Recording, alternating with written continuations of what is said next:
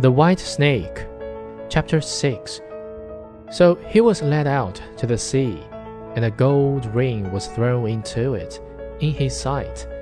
Then the king ordered him to fetch this ring up from the bottom of the sea, and added, If you come up again without it, you will be thrown in again and again, until you perish amid the waves.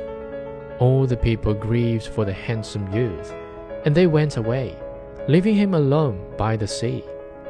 He stood on the shore and considered what he should do, when suddenly he saw three fishes come swimming toward him, and they were the very fishes whose lives he had saved.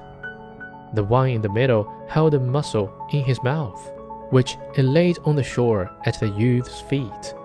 And when he had taken it up and opened it, there lay the gold ring in the shell Full of joy, he took it to the king and expected that he would grant him the promised reward. But when the proud princess perceived that he was not her equal in birth, she scorned him and required him first to perform another task.